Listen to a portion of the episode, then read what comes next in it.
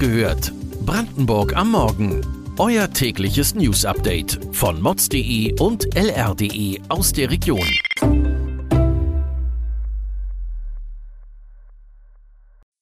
Guten Morgen an diesem 26. Oktober.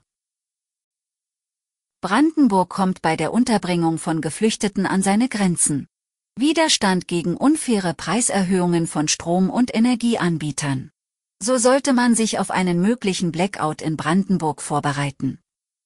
Da sind unsere heutigen Themen bei Wach gehört, Brandenburgs Morgen-Podcast von mods.de und lr.de. Kreise und Städte in Brandenburg sind überfordert. Der Aufnahmesoll von Flüchtlingen wurde in diesem Jahr bereits mehrfach nach oben geschraubt. Seit dem Sommer beträgt er 35.900 Personen, die bis zum Jahresende untergebracht werden sollen. Dabei gibt es ein klares Ungleichgewicht in der Aufnahmemenge zwischen den verschiedenen Städten. Besonders kreisfreie Städte wie Cottbus oder Brandenburg an der Havel kommen an ihre Grenzen. Sigurd Heinze, Landrat von Oberspreewald-Lausitz und Vorsitzender des Landkreistages, fordert eine gerechtere Verteilung europaweit, aber auch die Einhaltung des Verteilungsschlüssels in Deutschland. Auf dem Energiemarkt geht es teilweise zu wie im Wilden Westen. Anbieter kündigen plötzlich, Verträge werden untergeschoben oder es kommt zu einer kurzfristigen Preissteigerung. Doch dürfen Energieanbieter das überhaupt? Ende vergangenen Jahres klagte die Verbraucherzentrale Brandenburg gegen die Energieversorger Vox Energie. Diese hatten ohne Ankündigung ihre Preise enorm angezogen. Insgesamt drei Prozesse führte die Verbraucherzentrale gegen die Energieanbieter. In allen ging sie als Sieger hervor. Energieversorger müssen Preisänderungen mindestens einen Monat im Voraus ihren Kunden verständlich mitteilen. Sollte das nicht passiert sein, haben Kunden die Möglichkeit schriftlich zu widersprechen. Die Sorge um einen möglichen Blackout ist groß. Das Bundesamt für Bevölkerungsschutz und Katastrophenhilfe macht darauf aufmerksam, dass es weder Anschläge noch Engpässe in der Energieversorgung braucht, um einen sogenannten Blackout zu erleben. Daher sei es ratsam, genug Vorräte im Haushalt zu haben. Griffbereit haben solltet ihr Batterien und Taschenlampen. Auch haltbare Lebensmittel und ein Wasservorrat für eine Woche sind sinnvoll. Genauso wie ausreichend Medikamente.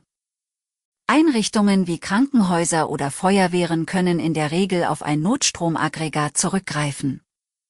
Während das Innenministerium Brandenburg sich auf den Ernstfall vorbereiten möchte, rechnet das Wirtschaftsministerium nicht damit, dass eine derartige Notlage eintreten könnte. Die Corona-Inzidenz in Brandenburg steigt. Gestern lag sie landesweit bei 647.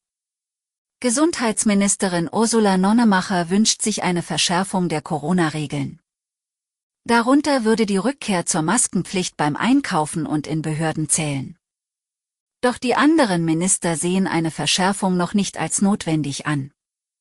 Ein Grund dafür sei, dass es in der Bevölkerung nach drei Jahren Corona eine gewisse Ermüdung, aber auch Aggression gebe. Das sagte CDU-Innenminister Michael Stübken gestern im RBB Inforadio. Als Grundlage ihrer Entscheidung nimmt die Landesregierung die Lage in den Krankenhäusern.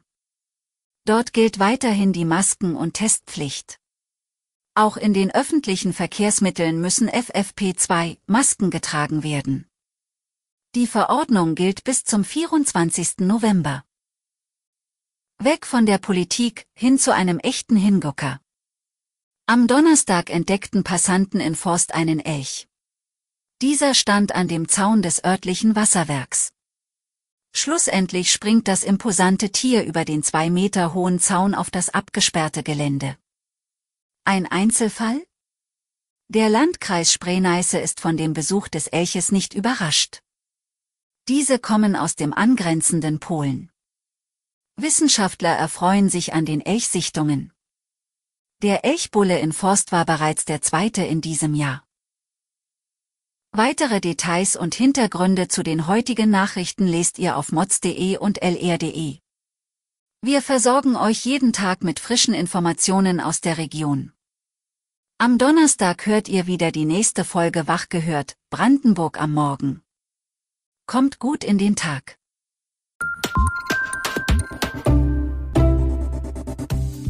Wach gehört. Brandenburg am Morgen ist eine Produktion von mods.de und lr.de. Wir freuen uns auf euer Feedback per Mail an wachgehört.mods.de. Ihr findet uns auf allen bekannten Podcast-Plattformen. Abonniert uns für euer tägliches News-Update.